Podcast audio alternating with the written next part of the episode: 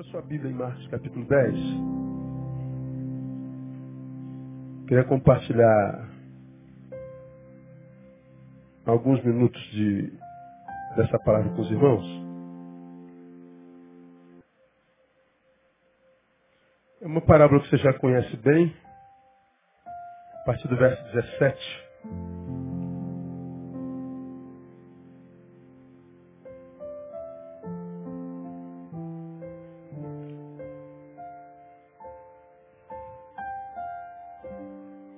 10, 17 de Marcos, diz assim, ora, ao sair para se pôr a caminho, correu para ele um homem, o qual se ajoelhou diante dele e lhe perguntou, Bom mestre, que hei de fazer para herdar a vida eterna? Respondeu-lhe Jesus, por que me chamas bom? Ninguém é bom senão um que é Deus. Sabes os mandamentos. Não matarás, não adulterarás, não furtarás, não dirás falso testemunho a ninguém, defraudarás, honra teu pai e tua mãe. Ele, porém, lhe replicou, mestre, tudo isso tenho guardado desde a minha juventude. E Jesus, olhando para ele, o amou e lhe disse, uma coisa te falta. Vai, vende tudo, diga tudo. Quanto tens e dá-o aos pobres e terás um tesouro no céu. E vem e segue. Mas ele, pesaroso desta palavra, retirou-se triste, porque possuía muitos bens. Então Jesus, olhando em redor, disse aos seus discípulos, quão dificilmente entrarão no reino de Deus os que têm riquezas. E os discípulos se maravilharam dessas suas palavras, mas Jesus, tornando a falar, disse-lhes, filhos, quão difícil é para os que confiam nas riquezas entrar no reino de Deus. É mais fácil um camelo passar pelo fundo de uma agulha do que entrar um rico no reino de Deus. Com isso eles ficaram sobremaneira maravilhados, dizendo entre si, quem pode então ser salvo? Jesus, fixando os olhos neles, respondeu, para os homens é impossível, mas não para Deus, porque para Deus tudo é possível. Amém, amados? Esse é o texto da, da parábola do, do jovem rico, como diria Mateus. E por que eu estou mostrando essa palavra hoje? Essa semana eu, eu ouvi a mesma frase de três bocas. Uma em São Paulo, outra é, em Fortaleza, outra no Rio de Janeiro. A mesma frase. Mesma frase. E, é, e, assim, ipsis literis, é letra por letra. Eu tenho tudo, mas não consigo ser feliz. Estou desistindo da vida. O Senhor é minha última esperança. Eu. Bom, essa é uma inverdade para a qual eu nunca absorvo como verdade, nunca jamais. Nunca transfiram para mim a responsabilidade da sua vida, porque eu não tenho esse poder. Vou falar sobre isso lá no, lá no final. Mas eu entendi que é o desespero. O Senhor é a minha última esperança. A, a frase foi inteira, a frase toda. Tenho tudo, não consigo ser feliz, desistir da vida, o Senhor é minha última esperança. Primeira vez que eu vi, aí compartilhei com o André, porque André também compartilhou algumas coisas com, com, essa, com a primeira pessoa. Aí depois eu abri os meus e-mails para responder alguns. Nesse exato momento, agora à tarde, eu tinha 1941 e-mails na minha caixa, para você ter uma noção. Eu vou respondendo por ordem de chegada quanto posso. Aí peguei e-mail e mostrei para André. Olha aqui essa frase aqui. Pô, a mesma do, do WhatsApp. E depois por um, a mesma frase. A mesma. Tenho tudo, não consigo ser feliz. Essa, essa, é, tenho tudo, não consigo ser feliz, existencialmente falando, é quase um antagonismo, né? Porque a gente, a gente é, busca a felicidade a gente vive para isso, você já me ouviu falar sobre isso, desde que a gente nasce, a gente nasce para perseguir felicidade. A gente, desde que saiu do ventre da mãe, nossa missão no mundo é perseguir a paz, é buscar paz. Não tem jeito. Todo mundo quer paz, paz, paz, paz. É, é nossa busca. Você trabalha para ter paz, você come para ter paz, você malha para ter paz, você vem à igreja para ter paz, você cuida da sua casa para ter paz. O que a gente busca é paz. Paz, a gente só quer paz. Quando não encontra paz, vem o desespero. A, a busca é da paz. Nós queremos paz. Paz sinônimo de felicidade. A gente busca felicidade. Então a gente tende, é, consciente ou inconscientemente, vincular nossa infelicidade, nossa perturbação, a ausência de nossa paz, nós, nós tendemos, consciente ou inconscientemente, vincular essa infelicidade à ausência de alguma coisa. Eu estou infeliz porque me falta isso. Eu estou infeliz porque me falta aquilo. Eu só vou ser feliz quando eu alcançar aquilo, quando eu possuir aquele. A, a, a, felicidade está vinculada, consciente ou inconscientemente, à, à, aquisição de tudo, à posse de tudo que, que supra a necessidade. E a infelicidade, da mesma forma, no sentido oposto, está vinculado à ausência de alguma coisa, ou seja, sou infeliz porque me falta. Agora, uma crise se estabelece quando a gente, de posse dessa verdade, consciente ou inconsciente, que a minha infelicidade é porque me falta aquilo, e aí, porque me falta aquilo, dependendo da minha postura diante da vida, eu vou perseguir aquilo até alcançar. É o bom ser humano, aquele que se esforça para tomar posse do que necessita e do que julga necessário para a sua plenitude. Essa pessoa então se esforça na esperança de que aquilo que falta vai preencher um espaço que ainda exerce muita influência na qualidade de vida. E ele persegue aquela coisa, ele persegue, persegue, persegue, e ele alcançou, e no momento da vitória, da posse, dá uma alegria tremenda, a nossa estima vai lá em cima. A gente celebra, yes, consegui, eu sou campeão, sou vencedor, aleluia, tal. E essa alegria da conquista é, é maravilhosa, vencer é muito bom, pelo amor de Deus. A gente, a gente não sabe perder nem porrinha. A gente brincava, criança, né? vamos tirar 0 em 0 em 1, um, quem perder fica de fora. Aí tu tirava 0 em 1, um, tu perdia. Aí a gente teve que criar um, um, adágio, já falei sobre isso aqui. O importante é competir. Quem criou esse adágio, perdeu, tirou em segundo lugar.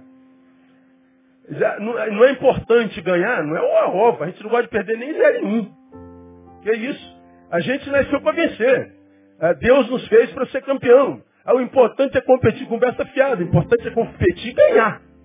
Se não deu para ganhar, tudo bem, a gente tenta de novo. Mas que a gente luta para ganhar, a gente luta. Não tem, a não ser o Anderson Silva, como eu falei de manhã, que o cara tem tudo na mão. Não dá. Não está de uma surra no Anderson, falei hoje de manhã. Aí a, a, gente, a gente não gosta de perder. Então, quando a gente tem a vitória, a gente, a gente é tomada por um, tomado por, um, por uma sensação de gozo. É, independente de qual seja a vitória, é, é, mesmo que seja assim, você está passando no, no, shopping, você é mulher. Né? E toda mulher tem a síndrome de, de, de é, tem muitos pés, adora sapato. Qual mulher aqui que gosta de sapato? Deixa eu ver, diga glória a Deus. Diga assim, eu amo sapato. Olha, não é pecado não, fica tranquilo. Você passa em frente ao shopping, você passa em frente à loja, aí do, da vitrine de sapatos vem um. Ei, você é o sapato te chamando, não tem jeito. Aí você olha aquele sapato, você se apaixona, cara. É amor à primeira vista. Falta só tocar Kennedy, aquela música romântica para você correr para dentro da loja e abraçar o sapato. E não tem jeito. Você abraça o sapato e vem uma bolsa junto. Tô errando? Eu tenho três mulheres em casa, irmão. Você está pensando o quê? É muito sapato numa casa só. Então, quando, quando você compra aquele sapato, meu irmão, você pega aquela bolsa e sai da loja com um sapato novo. Fala aí, que sensação é essa que a gente sente? O céu deve ser parecido com isso cada compra, cada aquisição. É, a, a, a, gente quando faz uma compra, e aquela sensação de sair com o novo da loja, é, não sai só com o sapato por pé. Alguma coisa acontece na alma. Alguma coisa acontece dentro da gente. É um negócio desgraçado, rapaz. A gente fica endividado pro resto da vida. Mas o momento é bom demais. Vitória! Você abraça aquele sapato como se aquele sapato fosse a razão da sua vida, até usar a primeira vez. Aí precisa de outra vitória. É assim, é, é, é exatamente assim a nossa existência. Vinculamos infelicidade à ausência de uma coisa. Quando nós adquirimos, estamos felizes. Agora, uma crise se estabelece quando você alcançou aquilo, esse momento de gozo sobrenatural, mas percebe que o sentimento de vazio ainda permanece. Caramba, eu achei que ia ser feliz tomando posse disso aqui. Eu já estou de posse disso aqui e continuo infeliz. você consciente ou inconscientemente começa a buscar dentro de você alguma outra necessidade. Aí você descobre uma necessidade. E você corre dessa, de suprir essa necessidade. Aí tu vai, tem outra vitória na vida. Aí você que vinculou a tua vitória a isso aqui, descobre que de posse disso aqui continua vazio. Aí daqui a pouco você olha ao redor, você tem tudo. Quando você era solteira ou solteiro, você falou assim, só vou ser feliz quando tiver um homem de Deus. Já tem um homem de Deus. Já tem uma mulher de Deus. Ah, eu só vou ser feliz agora quando eu tiver um filho. Tem 15. Ah, eu vou ser feliz quando eu perder 10 quilos. Perdeu 12. Ah, eu vou ser feliz quando meu cabelo alisar. Já está aí. Ah, eu vou ser feliz quando... Já passou no concurso público. Você só vai ser feliz quando você já tem tudo. E você continua infeliz. Aí você descobre que o tudo não basta. Faz o quê, meu? O que, que se faz?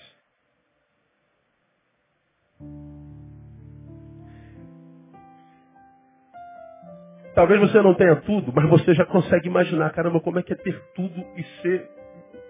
não conseguir plenitude. É melhor não ter tudo. Que pelo menos eu tenho uma razão para justificar o meu vazio e tenho uma razão para me movimentar. E mais, eu tenho para onde me movimentar. Eu movimento em direção ao que me falta. E se eu tenho tudo, não me falta nada. Eu me movo para onde? Aí você entende a angústia do rico e a angústia do pobre, por exemplo. Você está aqui e está infeliz. É porque a tua conta está atrasada da, da CIA, mano. Tem uma razão. Você está aqui e está infeliz. Você diz, é porque teu nome está no, no Serasa. Ó, a razão. Agora, tu, teu, teu nome não está no Serasa, tu não tem conta vencida, tem tudo pago, tu tem 500 mil reais na conta sobrando. Você é, é, já viajou de Nova Iguaçu para Nova York, já conhece o mundo inteiro. E continua vazio, faz o quê? Imagina o desespero de já ter tentado tudo e o tudo não bastou. Então, essas, essas três pessoas falaram, eu tenho tudo. Duas delas nominou filhos. A outra falou do, do lugar onde mora, do que conseguiu, onde Deus a levou, o levou. Mas estão abdicando da vida. O tudo não foi suficiente para gerar prazer pela vida que vive, ao ponto de dizer, pastor, eu estou a ponto de deixar tudo, porque o tudo não significou nada. O Senhor é a minha última esperança. Não vem que não tem. Me conheço, meu. Eu não posso preencher um vazio no teu peito que tudo não preencheu. Você está louco? Você tem uma Mercedes-Benz de 320 mil reais e a Mercedes não preencheu. Eu vou preencher. Você já viajou o mundo inteiro e, não preencheu com um planeta que você conhece. Eu vou preencher. Você tem um milhão de, de dólares na tua conta e não preencheu o teu vazio. Eu vou preencher. Você está louco. Pô. Não recebo, não. Esse jovem que nós acabamos de ler era um cara assim, moleque, novo. A parábola o chama de jovem rico. A Bíblia diz que ele tinha muitos bens. No outro evangelho diz que ele procurou Jesus à noite. Um jovem, porque jovem cheio de vida, porque rico cheio de posses, mas que procura Jesus e diz, mestre, o que eu hei de fazer para herdar a vida eterna? Como quem diz, Deus, o que eu tenho na terra, o que eu tenho no terreno, terrenal, não me tem conseguido fazer feliz, não me tem completado, não me tem gerado plenitude. Eu preciso de algo mais, eu preciso talvez de algo eterno. Como é que eu faço para ter uma vida diferente dessa que eu tenho? Ou melhor, que eu não tenho, apesar de ter tudo. Como é que eu faço para ter vida eterna? Herdar o teu reino. Porque o que eu tenho nesse reino, nesse tabernáculo, nesse planeta, não me tem gerado a, a plenitude. Eu, eu sou jovem, sou precoce, tenho tudo, mas eu não consigo sentido. Angústia, dor, interrogações, desespero. Como eu faço? O que eu faço para herdar a vida eterna? Ele tem tudo e tudo não era suficiente. Porque, no caso desse jovem, o tudo não bastava. Talvez seja a mesma razão que levem a esses que me escreveram, qualquer um de nós, a ter tudo, todas as razões para ser feliz. E a gente não consegue. Porque eu e você já aprendemos que a gente não precisa de muito para ser feliz. Você concorda com isso, amém ou não? Não precisa de muito. Você pode subir aqui nesse morro, e já falei sobre isso aqui, você pode encontrar uma família que vive de salário mínimo, casinha simples, mas tu entra na casa, tu vê o brilho de Deus. Você vê o brilho nos olhos, você vê o sorriso estampado nos lábios, na simplicidade, mas na comunhão da família, do pai com os filhos e vice-versa. Você vê a graça de Deus espalhada, espraiada, tatuada, pintada naquela casa. E você entra naquela casa, você sente uma paz tremenda e você diz, meu Deus, que família abençoada, embora não tenha muito. Ao mesmo passo que você vai na, na, na Vieira Soto, na cobertura, aquela mansão gigante, maravilhosa, e você sente aquele peso, aquele vazio, olhos cinzentos, casa cinzenta, ambiente pesado, você passa mal dentro daquela família. Porque vive, vive uma realidade totalmente antagônica. É, é, é, possível que na favela tenha um milionário e lá na, na, na cobertura tenha um, um, mendigo, existencialmente falando. Entende pouco. E aí quando a gente tem tudo, mesmo com tudo, a gente não consegue. Por que aquele menino não conseguiu? Eu vou dar algumas alguns insights para a gente pensar, de repente abençoe tua vida. Por que, que naquele jovem o tudo não foi o suficiente? Por que, que isso aconteceu? Primeiro, porque seus valores eram errados. Por que valores errados? O texto mostra que ele queria o reino de Deus. Está lá no versículo 17. Bom mestre, o que eu hei de fazer para herdar a vida eterna? O reino do Senhor. Isso é um desejo verbalizado. Mas ele estava a despeito do desejo do reino eterno, a, a, a, sua postura mostra que ele está arraigado no reino dos homens. No 22 diz, mas ele pesaroso desta palavra, retirou-se triste porque possuía muitos bens. Ele diz que quer uma coisa com os lábios, mas a postura diz que ele não está disposto a perder nada para ter aquilo. Porque, na verdade, o coração dele, os pés dele, a sua raiz está fincado em outro lugar. Ele diz que valoriza o eterno, o divino, mas não está disposto a largar o terreno, que ele diz não lhe locupleta, não lhe gera plenitude. Jesus o confronta a fim de saber se, o, o que ele valoriza de fato. O que ele mais valoriza, se o reino que é invisível ou as coisas que são visíveis.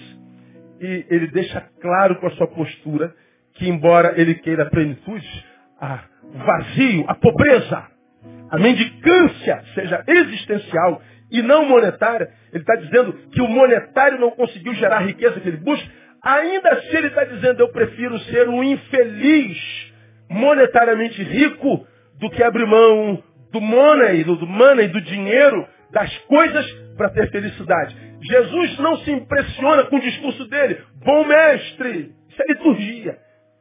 Isso é adoração, isso é louvor. O que hei de fazer para herdar a vida eterna? Isso é um aparente desejo por transcendência, por espiritualidade. Isso é discurso. É conversa fiada. Esse moleque, ele chega num culto prestado a Deus, mostrando uma coisa com a palavra, mas a postura era outra. Acontece com quase todos que estão assim.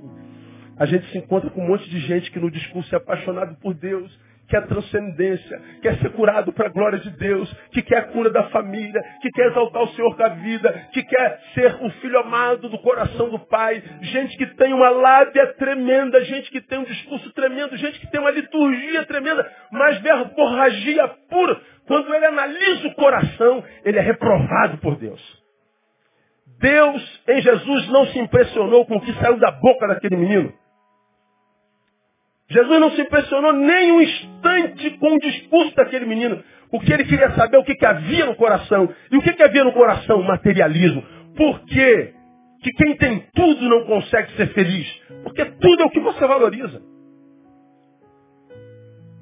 mesmo sabendo que tudo que tem não, não traz felicidade. Mesmo sabendo. Gente arraigada na terra, gente materializada, gente fincada na, na, nas coisas que perecem, naquilo que ele mesmo diz, não junteis tesouros na terra, onde a traça e a ferrugem consome, juntai para vós tesouro nos céus. Nós falamos de um céu, mas estamos arraigados, nossos valores são materialistas. Deus, quando vem para achar um espaço para nos abençoar, ele, sobretudo, está dizendo, ensinando nesse texto, eu não divido um coração de alguém com matéria. Possível que você esteja aqui nessa noite e o teu discurso seja lindo.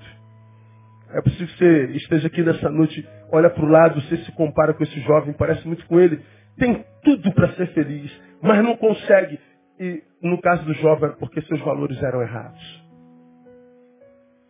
Eu entendo até esse jovem. Uma das marcas mais contundentes da juventude é a imagem. Nós somos, nós não, a cabeça é jovem, mas o corpo já foi, a idade já foi. Quando a gente é jovem, a gente está vivendo um processo de socialização, né? A gente está buscando a nossa tribo. A gente está buscando o nosso espaço na sociedade, no mercado de trabalho, na faculdade, na igreja. A gente vai buscando a nossa tribo. A gente vai se socializando. E a gente acha uma tribo com a qual a gente se, se, se simpatiza. E para ser aceito, muitas vezes nós mudamos aparência, nós mudamos roupa, nós mudamos estilo, nós mudamos linguagem, porque nós estamos sobre a assombração da solidão. E nós então, com medo da solidão, nos deformamos, chamamos de transformação, mas é deformação, para que nós sejamos aceitos, para que nós nos socializemos. E nós temos a sensação de que fomos socializados. Mas para isso acontecer, a primeira coisa a ser observada é a aparência. Se a sua aparência não for aceita, não adianta, o conteúdo não vale. Aquele jovem tinha glória com o dinheiro que tinha. Aquele jovem tinha ascensão com o dinheiro e a aparência que tinha. Aquele jovem certamente era cercado de amigos. Aquele jovem certamente era cercado de bajuladores. Aquele jovem certamente tinha ônus com, com a riqueza que tinha. E Jesus está dizendo, está disposto a perder isso para herdar o que você de fato precisa. Bom, Jesus lhe dá chance. Ele diz, não, Senhor, não estou disposto. O que, que vão falar de mim? O que, que vão dizer de mim? Que juízo imprimirão na minha imagem? Como vai ser a minha relação com, com os meus amigos, com os meus brothers de noite? O que as meninas vão pensar de mim? O que, que a sociedade vai pensar de mim? Aí ele ficou entre, entre a aparência e a essência, entre, entre o que parece ser e o que é. E ele abriu mão do que é por causa do que parece ser. E aí o texto diz que ele retirou-se triste. Ele fez opção pela tristeza por causa da sua postura. E eu posso afirmar, você são 25 anos de ministérios, cara, atendendo gente. Todo dia, o dia todo ininterruptamente. De cada 10 pessoas que a gente encontra triste, de cada 10 pessoas que a gente encontra infeliz, de cada 10 pessoas que a gente encontra gente que ao olhar no espelho não gosta do que vê, não gosta da vida que, que vive, de cada 10 infelizes que a gente encontra no caminho, dez infelizes têm participação preponderante na própria infelicidade. Posturas erradas. Ninguém está aonde está sem que tenha trabalhado para que aí estivesse. Ninguém está onde está, senão, tendo que trabalhar, não trabalhou para que aí estivesse. Esse jovem teve a opção de seguir a Jesus feliz, mas ele optou por retirar-se triste. Então foi uma opção. Quando eu opto pela tristeza em posturas, nem Deus pode me ajudar. Jesus não pode fazer nada. Então esse texto me ensina, eu posso estar na presença de Jesus e viver triste. Eu posso estar diante de Deus e impossibilitar Deus de me ajudar. Eu posso estar diante de Jesus e impossibilitar a sua ação de mim. Por quê? Por, sua ação em mim. Por quê? Por causa de valores errados. Valores errados. Quais são teus valores? O que você está disposto a sacrificar para encontrar a tal plenitude? Ela existe. O que você valoriza mais? A aparência, o que os outros veem em você? Ou a essência, o que você sabe é em você? Porque se valores forem errados, nem Jesus pode nada. Não há esperança. Para quem transformou, ou melhor, trocou transcendência por matéria. Por que, que o tudo não bastou na vida daquele jovem? Porque os seus valores eram errados. Mas tinha mais erros. Segundo, porque o foco da sua fé estava no lugar errado. Primeiro, valores. Segundo, o foco da fé estava errado. Ele pergunta: O que eu hei de fazer para herdar a vida eterna? Quando ele pergunta a Jesus de Nazaré, mestre, bom mestre, o que eu hei de fazer para herdar, ele está dizendo, que tipo de mérito eu preciso ter para alcançar o eterno?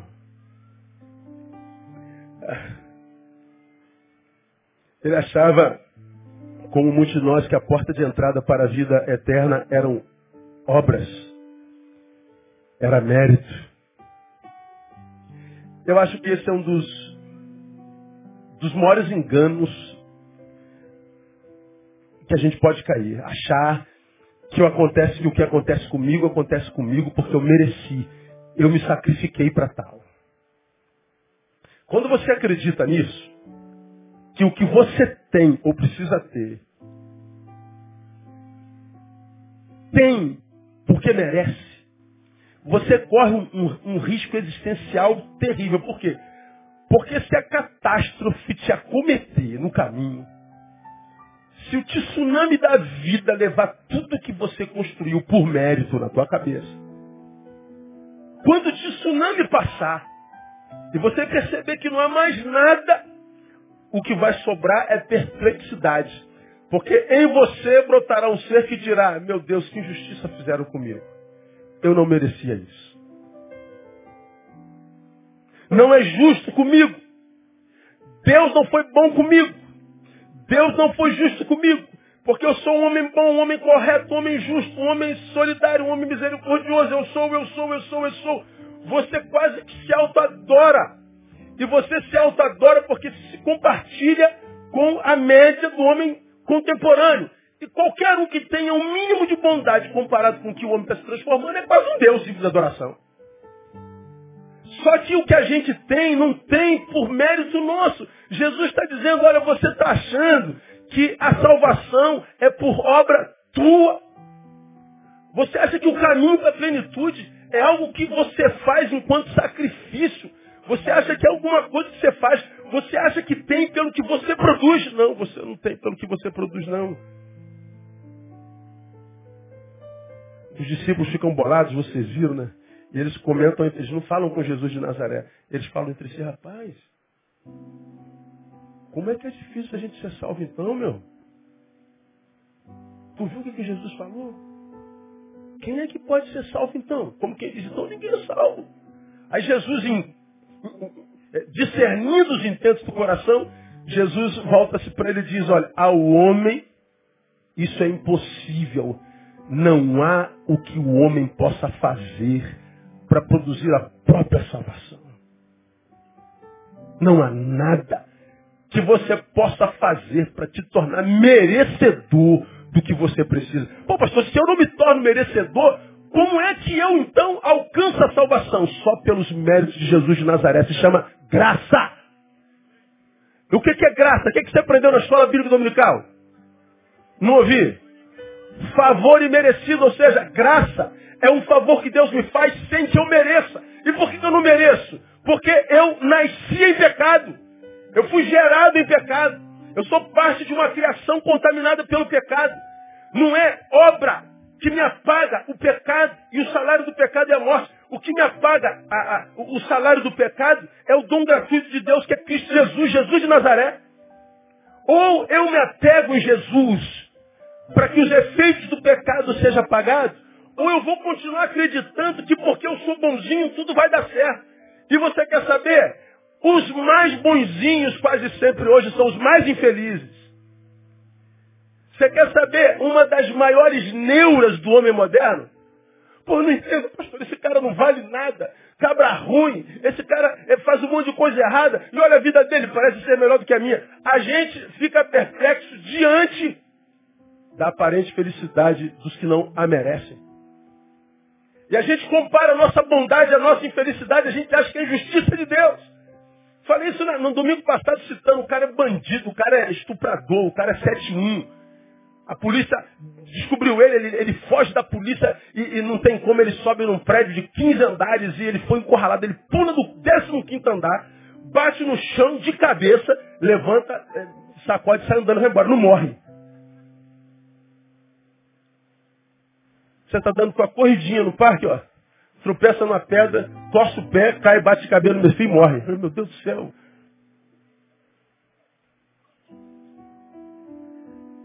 A gente fica assim, meu Deus, como é que pode? Essa pessoa é tão boa, mas a vida é tão miserável. Essa pessoa é tão justa, essa pessoa é tão correta, e eu não entendo como é que ela pode ser tão infeliz. Pois é, porque não depende de mim. Ela tem fé, mas o foco da fé dela está na sua própria capacidade. Escuta, põe a fé no lugar certo. Põe a fé naquele que já fez para você merecer. Eu não sou abençoado pelo que eu faço, eu sou abençoado pelo que Jesus fez. Se eu não entendo assim, eu sou como um jovem rico. Minha fé está posta em mim. Minha fé está posta no meu sacrifício. Minha fé está posta na minha bondade. Minha fé está posta na minha capacidade. E quando eu ponho fé em mim ou no que eu faço, eu excluo Deus e Jesus de mim. O que, que acontece? O tudo que eu tenho não será suficiente para gerar nada de alegria. Nada. É graça, irmão. Pura graça.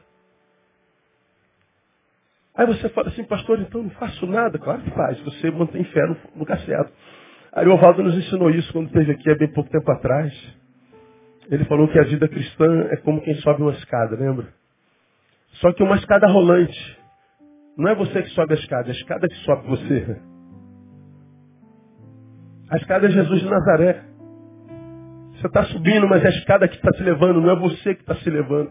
Qual é o nosso papel nesse negócio, pastor? Permanecer na escada. O problema é que, às vezes, chegar ao alto demora tanto que a gente abre mão da escada. E aí o que, que acontece? A gente vai ficando pelo caminho, tendo que investir em aparência mesmo. Porque é tudo que a gente vai ter. Por que, que tanta gente podendo curtir a vida e ser feliz não consegue? Valores errados, materialistas Gente que crê, mas crê errado. O foco da fé é errado. Não é mérito teu. É graça. E quando você é, entende que é pela graça, não é por você, tudo que você recebe, porque na graça gera gratidão. Na tua boca vai ter muito obrigado, muito obrigado o tempo inteiro. Você vai, vai, você vai sair da tua boca obrigado. Tempo, você vai agradecer por tudo.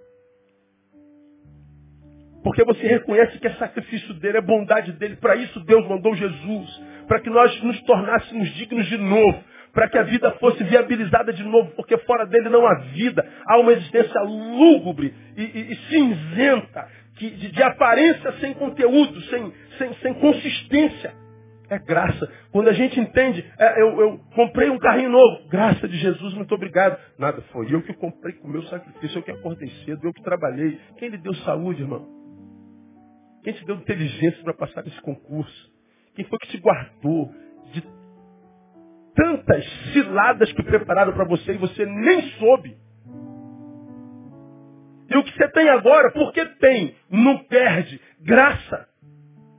Agora a gente ganha e vai se soberbecendo. Eu mereço. Aí quando a calamidade chegar, não sobra nem, nem esperança no peito para recomeçar. Então pega isso tudo que você tem, que você deveria estar curtindo, que perdeu o valor. E lembra que é graça de Jesus. E quando a gente está na graça, o primeiro fruto é gratidão. Gratidão. Eu fui para uma, uma reunião essa semana, zoando um colega que estava comigo. E era, um, era uma, um negócio muito grande e a gente, por causa de trânsito, chegou muito, muito em cima da hora. Aí ele falou assim, pô, Leo, vai ser difícil estacionar. Eu falei, não, tem sempre uma vaguinha para mim reservada. É, o pessoal te conhece lá, nunca me viu. Como é que tem uma vaguinha? Não, Jesus, ele sempre deixou a vaguinha para mim reservada. Ó, nós fizemos a volta na rua, na primeira rua que entrei tinha uma vaga. Ele falou, Neil, como é que pode isso? Jesus de Nazaré, irmão. Jesus de Nazaré. Aí você fala assim, ah, tá de brincadeira, né, pastor? Não tô não. Eu acredito que ele cuida de nós nos nossos mínimos detalhes. Mínimos. Mínimos. E quando é que ele cuida de nós nos mínimos detalhes? Quando nós o agradecemos nos mínimos detalhes. Mínimos. E gratidão é uma coisa que esse público pós-moderno já não tem mais. A gente se acha merecedor. A gente se acha melhor do que o que a gente tem. A gente fica indignado. Como é que Deus permitiu que isso acontecesse comigo? É porque não. Lembra de C.S. Lewis? Perguntaram a ele por que coisas boas acontecem aos cristãos. Ele falou, por quê? É, por que coisas ruins acontecem aos cristãos? Por que cristãos sentem dores? Cristãos sentem dores? Por que não sentiriam? Em Jesus, eles são os mais capacitados para isso. Quem mais está capacitado para sentir dor do que o cristão? Para nós não é problema, por causa do fato de sabermos com quem nós estamos aliançados. Então, quando é cristão, de fato, ainda que a dor chegue, ainda que a calamidade chegue, há gratidão no coração. É a unção de Jó. O Senhor deu, o Senhor tomou. O que ele disse mais? Bendito seja o nome do Senhor. A mulher não soube lidar com a dor. Perdeu o mesmo filho.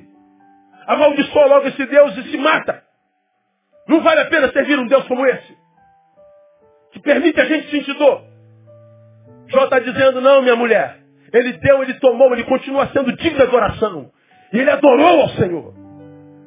E o final de Jó foi que Deus o restituiu quatro vezes mais. Porque a sua fé estava no lugar certo. Não era mérito. Não era em si mesmo. Quantos de nós colocando fé em si mesmo?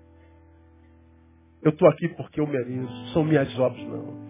Se você tem esse tipo de fé, tua fé está no foco errado, logo, logo as coisas perdem sentido. Lembra o sapato que te chamou na vitrine? Pois é, você vai olhar esse sapato vai ter nojo dele. Lembra essa casa que você tanto sonhou? Vai chegar uma hora que você não vai aguentar mais morar nela. Sabe esse emprego que você teve que estudar 25 horas por dia durante 32 dias por mês? Logo, logo esse, perde, esse emprego perde sentido. Sabe esse relacionamento com essa mulher linda, maravilhosa, genial, que você tem, pela qual você está apaixonadíssima, ou por esse homem maravilhoso, logo isso perde sentido. Porque coisas não são suficientes para planificar o ser humano. Nós somos muito mais do que um pedaço de carne. É o que esse moleque está ensinando. Por que, que ele não conseguiu plenitude no tudo? Valores errados, foco de sua fé errada. Terceiro, buscava aceitação de pessoas erradas. Por que buscava aceitação de pessoas erradas?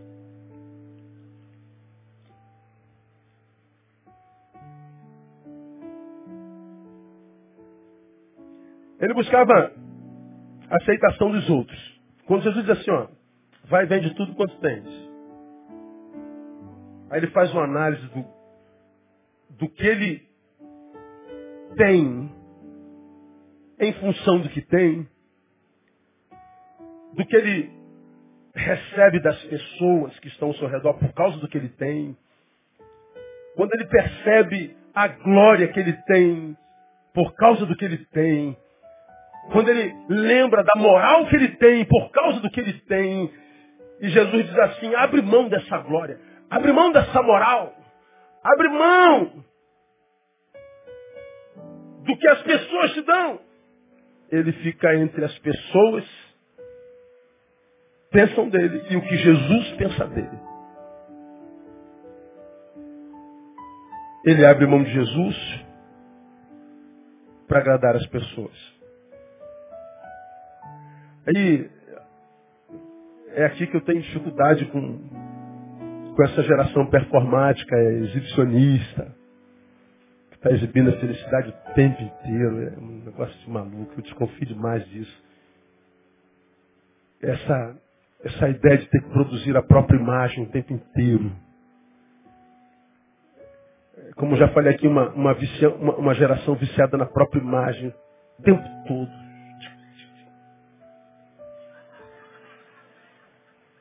O tempo todo. Própria imagem, própria imagem, própria imagem. E toda vez que a gente está produzindo imagem, a gente está rindo. Vamos tirar uma foto, aí o fotógrafo sempre diz para quem está tirando foto que me diga, sorria. Por que, que tem que tirar foto sorrindo aí? Não, quero tirar foto com cara de mal. Ah, que é isso? Sorrir, tem que sorrir. Porque nós somos consumidores da própria imagem. E a imagem que a gente produz passa a ser o nosso desejo, a expressão do desejo da nossa interioridade. Essa, essa produção excessiva da própria imagem, para mim revela muito essa necessidade louca de que todo mundo saiba onde eu estou, o que, que eu estou fazendo, com quem que eu estou fazendo, o que, que eu estou comendo, o que, que eu comprei, aonde fui. Essa, essa necessidade inexplicável, tem que explicar por que, que precisa-se tanto disso. Por que, que eu preciso ver minha felicidade? O tempo todo. Serão essas felicidades verdadeiras mesmo? Ou será que consciente ou inconscientemente eu não esteja precisando de adoração? Atendi duas ou três semanas uma briga feia entre duas irmãs da nossa igreja.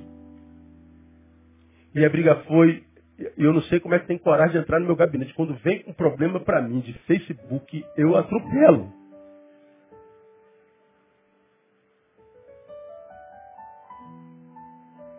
Tem, tem os, as indiretas, não tem?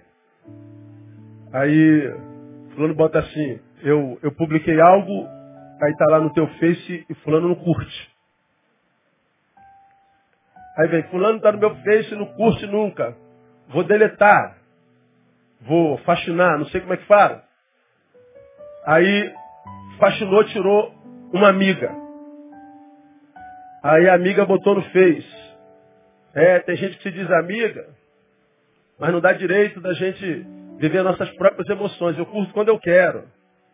Aí uma amiga da amiga que respondeu disse, fulana, tu viu o que ela respondeu? Porque ela já tinha deletado, não dava mais para ver. Não vi não, vi aí, tô te mandando. Aí começou a briga. Mas ó, terceira guerra mundial, você não tem noção, cara. Aí caiu na ofensa pessoal, bate no meu gabinete. Falei, o que, que é? Eu nem vou te falar o que, que eu falei, porque eu, eu, não resolvi o problema. Eu não me meti. Eu não, não, não, não dá. Essa, essa ideia de cooptar curtição, essa ideia de impressionar, essa ideia de, de receber adoração, essa ideia. A quem você quer agradar? Os esforços que você faz na vida é para agradar quem? Quando você trabalha, você trabalha para a glória de quem?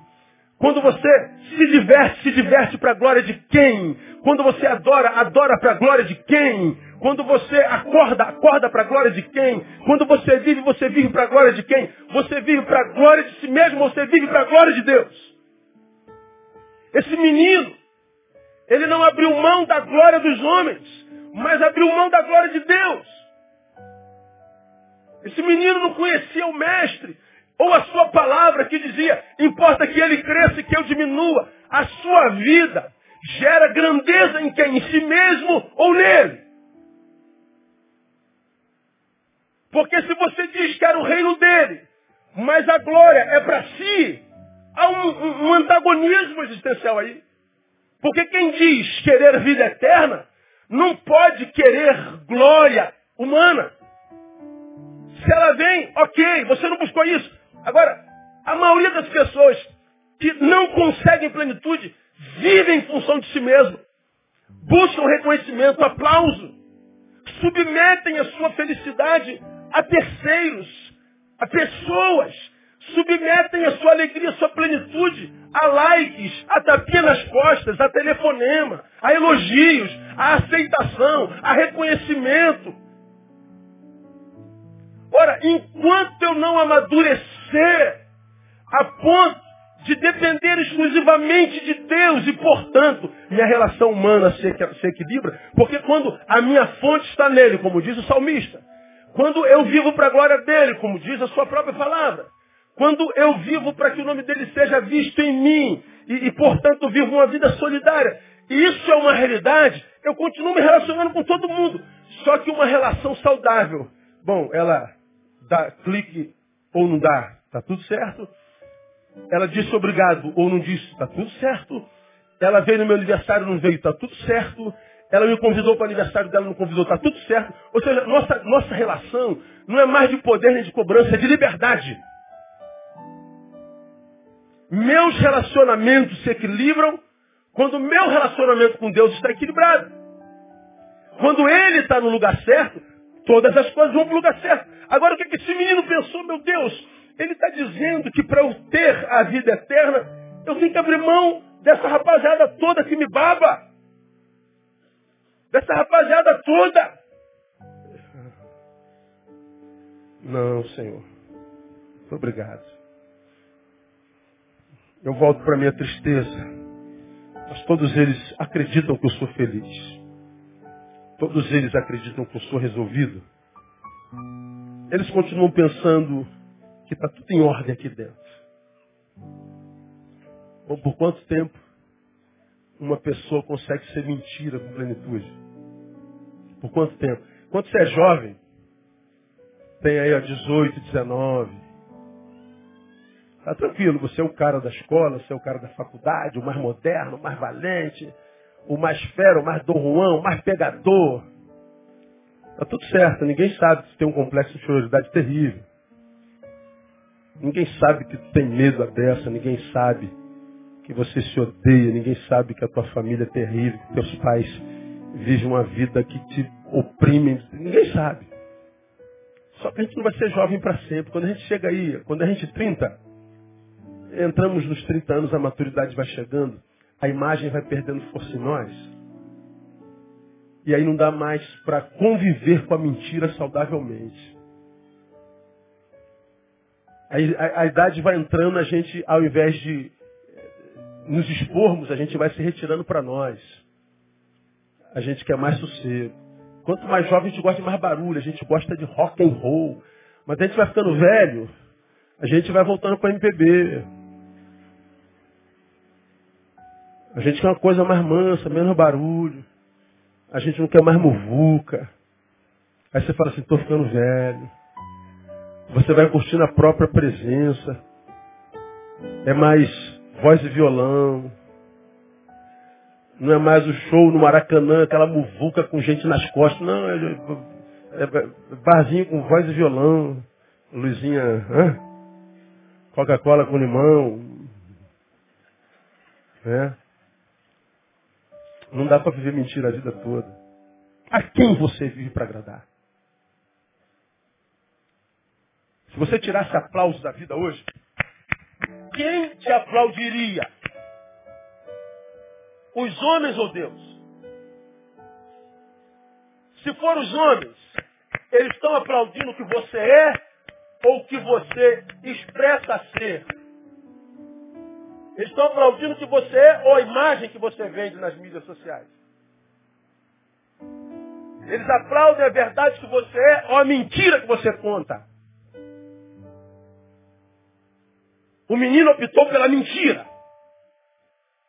E o bom de Jesus, sabe o que é? Ele respeita. Faz o que você quiser com a tua vida. Termino. O tudo não bastou porque valores eram errados foco da fé errado, buscava a aceitação das pessoas erradas. E por último, ouvia as vozes erradas. Valores, focos da fé, aceitação e vozes. Tudo errado. Onde estão as vozes erradas ouvidas pelo menino? Ele teve a voz de Jesus e a voz do seu coração. Qual voz ele preferiu ouvir? a voz do seu próprio coração. Eu quero a vida eterna, eu quero plenitude. Jesus diz, olha, só te falta uma coisa, você está pronto para tomar posse, está preparado, aí toma posse. Vai. Não, aí, coração diz, não faz isso não, ainda não estou preparado para isso. Perder não, renunciar não. Tem que nascer de novo, cara, tem que morrer para nascer de novo. Não, morrer agora não, eu quero novo sem largar o velho. Quero ganhar a vida, mas sem perder nada nessa. Não dá para fazer um negócio, ficar com um pé aqui, outro lá. Não, não dá não, filho. Assim ensina não. Ele ouve o coração e abandona Jesus. O problema é que é o que a Bíblia fala sobre o coração. Você já aprendeu, não preciso me aprofundar nisso. A Bíblia diz que enganoso é o coração mais do que todas as coisas e perverso. Está lá, 17,9 de Jeremias. A palavra diz, olha, enganoso é o coração mais do que todas as coisas e perverso. Quem o pode conhecer? Ninguém. Então, a Bíblia está dizendo que em mim existe um órgão irreconhecível, ninguém pode entender o próprio coração, porque ele é enganoso e ele é mau. Eu carrego em mim um, uma coisa que eu não posso conhecer plenamente e que me engana o tempo todo. E o pior, ele é mau, ele é perverso. Mas essa geração diz o quê? Segue teu coração, filho. Ô amigo, segue teu coração. Ô brother, que, que teu coração está dizendo? Segue teu coração. O menino seguiu o coração dele. Seguiu o engano. Seguiu o caminho da perversidade. Seguiu o caminho da tristeza crônica. Deixa eu mostrar para vocês alguns enganos do coração rapidinho, só para você ter uma noção. É o coração quem insiste em dizer que você não tem nada a ver com o lugar em que você está.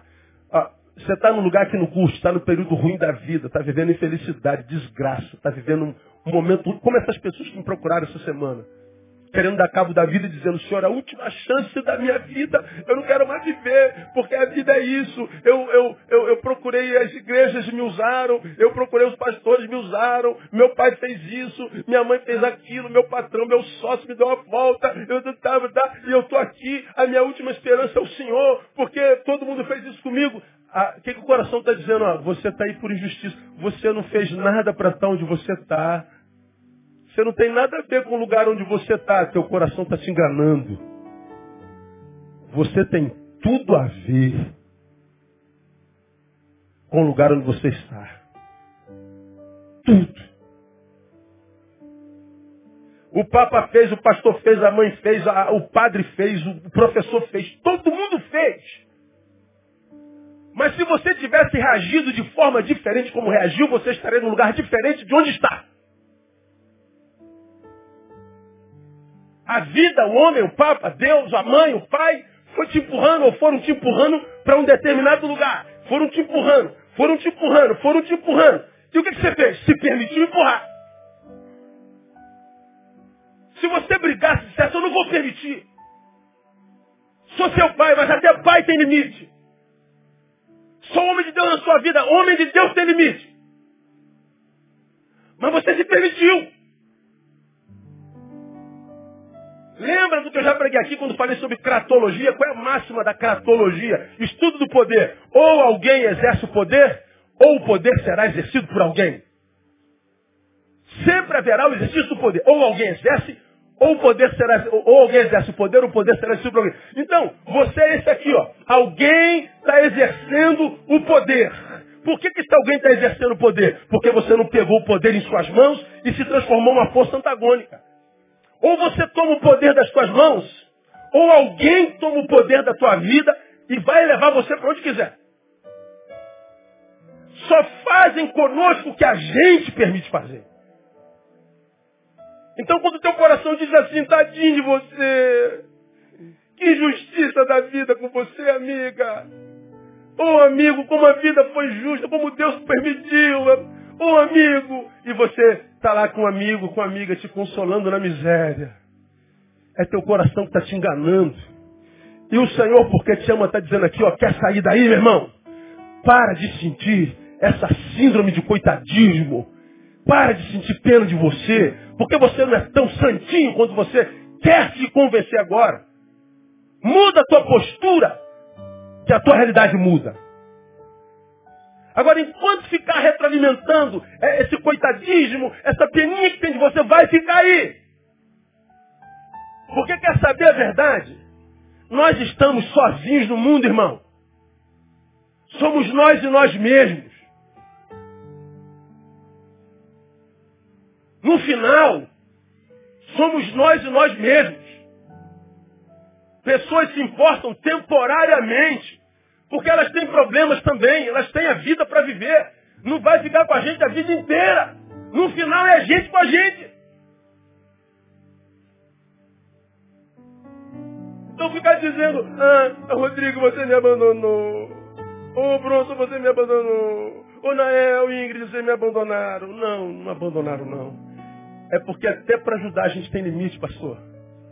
Nós fizemos o que podíamos, mas o Senhor não fez o que precisava. Nós temos que seguir a nossa vida. Deixa o Espírito Santo de Deus entrar no teu coração essa noite. Ele está dizendo, minha filha, é hoje que a tua vida começa a mudar. É hoje que eu começo a tirar desse buraco.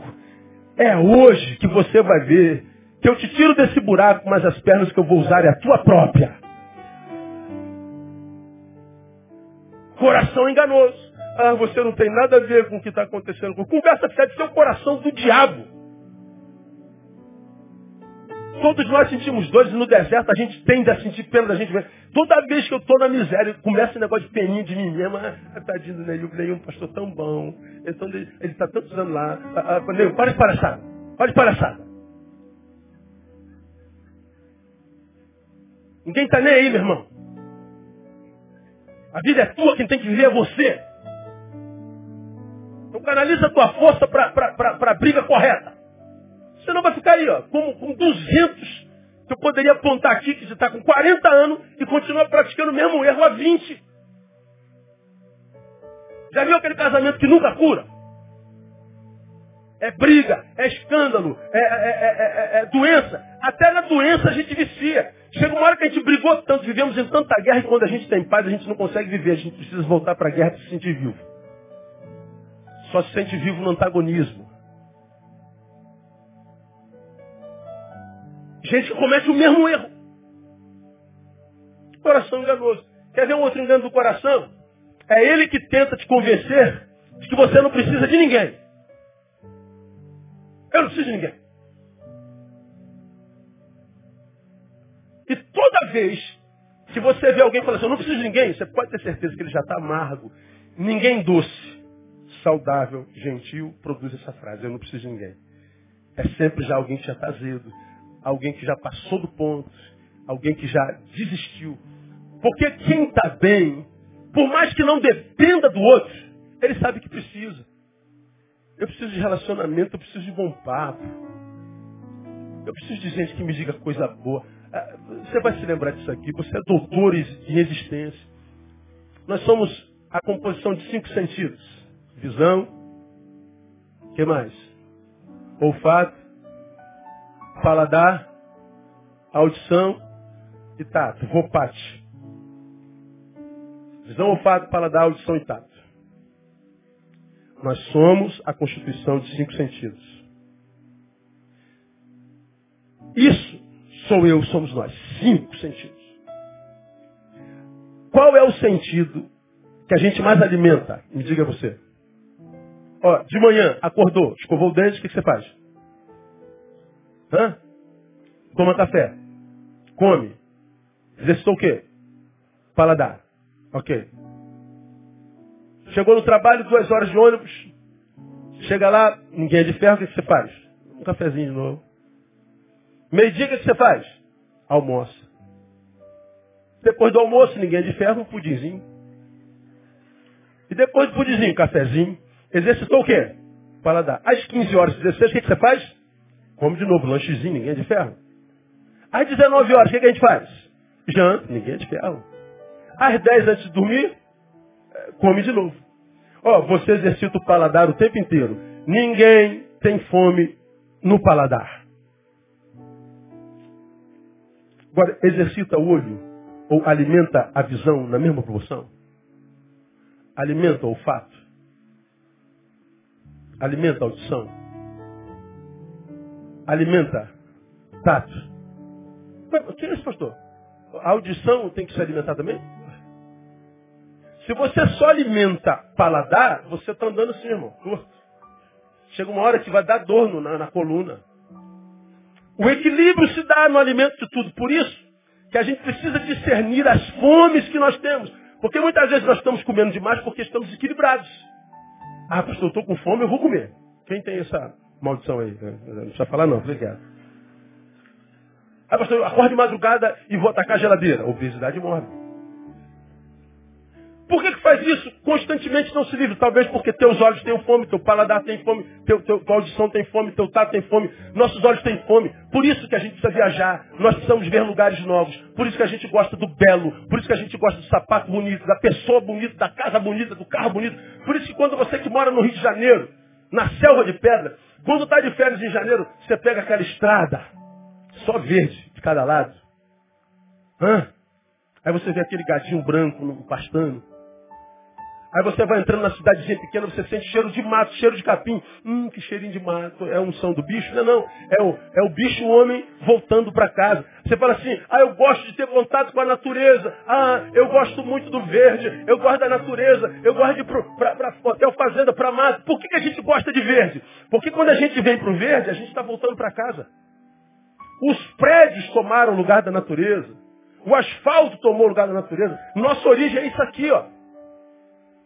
Aí você gosta de ver o mato, você gosta de ver o bicho, você gosta de ver é, gente bonita atrai a gente. Os olhos têm fome. Nossos ouvidos têm fome de ouvir boa música, de ouvir palavra inteligente, de ouvir gente inteligente, de, ver, de ouvir coisas novas. Nós temos fome. Agora, quando você só ouve abobrinha, você só ouve idiotice, só, só ouve gente idiota, você só ouve música. Pô, chega uma hora que você tá maluco, você tá pulando sozinho. A música parou. Meu Deus, eu vou ficar maluco. Nada. Tem que mudar. Tem que ouvir um, uma coisa diferente. Então, tem fome. Teu, pala, teu, teu, teu olfato tem, tem fome. Você precisa sentir cheiros novos. Teu marido chega em casa, ele vai direto na cozinha. Faz o quê? Abre a panela e mete o narigão. Hum, cheiroso. Senta na igreja, está sentado do lado de uma pessoa cheirosa. Você sente perfume. Oh, pessoa cheirosa. E se tiver fedido, fala. Você se levanta, vai para outro lado, senão está amarrado. A gente gosta de cheiro. A gente precisa de abraço. A gente precisa de beijo. A gente precisa de, de, de, de, que mexam na cartilagem da nossa orelha. A gente precisa de cafunézinho, a, a tirar caspinho assim, ó. Hã? Mexer nos dedos do pé. Fala aí, negão. Hã?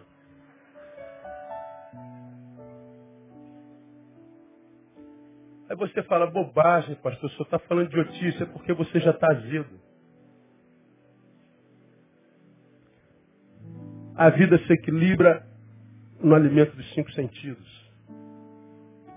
Não dá para conversar a vida inteira com quem não tem nada para dizer. Você já aprendeu, mais importante do que dizer alguma coisa, ter alguma coisa para dizer. Não dá para ouvir abobrinha o tempo inteiro.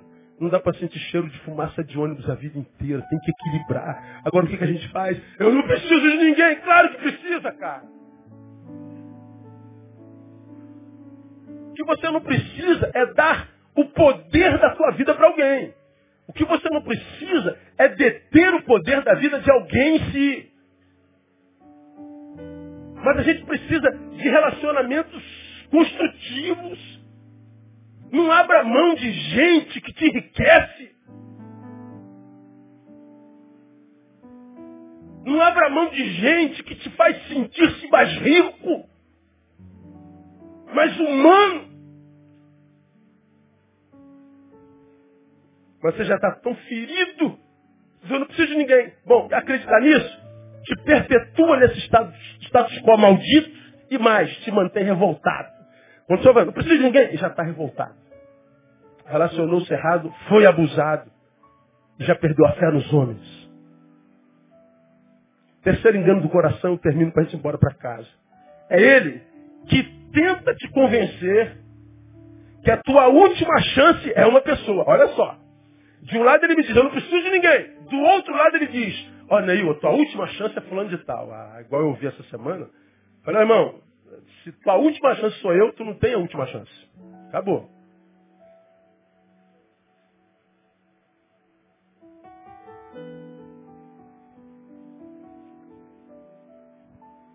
Achar que o que eu preciso para ter plenitude é um semelhante. Como é que eu posso imaginar que um ser como eu pode preencher o que nem em mim eu encontro para me planificar? Por que casamentos não dão certo? Ah, você já aprendeu. Lá nos cursos de vai, vai ouvir de novo. A mulher está infeliz que só se odeia. Aí ela sai igual desesperada atrás de um homem. Preciso casar, preciso casar, preciso casar, preciso casar, eu vou casar, preciso casar, preciso casar, preciso casar, preciso casar. Preciso casar. E é uma, é, uma, é uma febre de querer casar, casar, casar, casar, casar, eu quero casar, eu quero casar, meu Deus vai casar. Por que quer casar assim, irmão? Ah, porque eu, eu quero ser feliz, pastor. Ah, ah você vai casar para ser feliz? Tá. Me responda você. Quem quer casar para ser feliz Está dizendo que enquanto solteira é o quê? Infeliz. Aqui, recebi oração das solteiras, de 15 a 25 anos.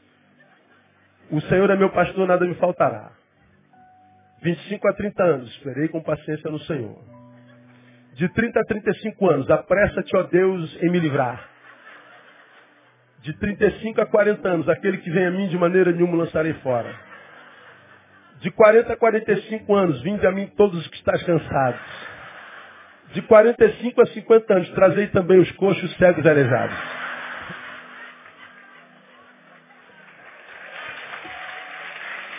Ó, ó a cabeça do cara.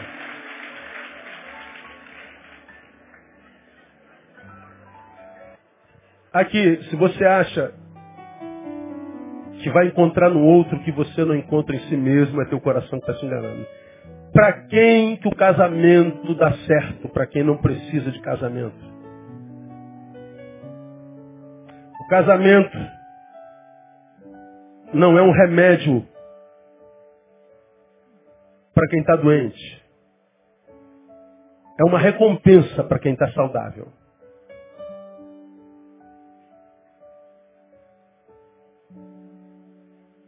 Eu não caso para ser feliz, porque sou feliz caso. Eu tenho me encontrado com uma multidão de gente esperando que um semelhante vai trazer felicidade à sua própria existência. Pondo a fé no outro. Portanto, impingindo no outro uma impossibilidade impossível. Desculpa a redundância. Enquanto não houver amor por mim, não há amor fora de mim que possa me preencher. Se você está procurando um amor, procure um amor que você consiga impetrar sobre si mesmo. Quando você se amar, escute, quando você se amar suficientemente para que Deus pegue você e dê de presente para alguém, enquanto você não puder ser nas mãos de Deus um presente para alguém, ninguém será presente de Deus para você. Deus não dá presente a alguém que ele não possa dar como presente para outro alguém. Então é possível que o teu amor esteja aí, pode estar sentado do teu lado hoje, aleluia, glória a Deus. Mas o amor não vai brotar por ele, nem ele por ti, enquanto o amor não brotar de ti para ti mesmo. Porque se Deus pega a Andréia e faz dela um remédio para a minha doença, está reduzindo a Andréia a um remédio.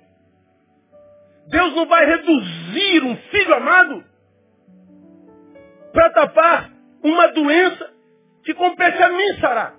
Mas o meu coração está dizendo, eu só vou ser feliz quando tiver alguém. Eu só vou ser feliz quando... Eu, é, é, você está transferindo para o outro a, a última chance. Não, meu irmão. A tua primeira, única e última chance se chama Jesus de Nazaré. Ele está todo aí para você. Nós servimos a um Deus facinho, facinho, cara. Pensa num Deus fácil. Difícil sou eu, cara. Falar comigo é que é complicado para burro. Você não consegue. Agora, falar com Deus, pelo amor de Deus. Eu falei agora aí, ó. Você chega em casa, entra no quarto de coração aberto, você encontra ele lá, assim, braços abertos. Fala, meu filho. Estou te esperando aqui nesse teu quarto há tanto tempo. Mas no teu quarto não tem um altar? Teu quarto é só dormitório? Já falei sobre isso aqui. Faz um altar no teu quarto, busca teu pai em secreto, que em secreto ele vai te abençoar. Não transfere para alguém a esperança da tua vida, porque você vai morrer de desesperança. Quando é que o tudo não basta, meu Deus do céu? Quando os meus valores são errados, quando o foco da minha fé está no lugar errado, quando eu busco a aceitação de pessoas erradas, quando eu ouço as vozes erradas, eu ouço as vozes do meu coração. Ouça a voz de Deus nessa noite. Deus está falando contigo nessa noite. E Ele quer mudar a tua sorte hoje. Ele quer mudar a tua forma de ir. É possível que Ele não muda o que você faz nem para onde você está indo. Mas Ele pode mudar completamente a tua forma de ir. E se Ele muda, se for necessário, Ele vai contigo. E para quem caminha com Ele não tem jeito. Chegando lá ou não, porque com Ele você vai ser feliz no nome de Jesus. Que Ele te abençoe que esta palavra te dê graça de ouvir. Amém? Vamos aplaudir.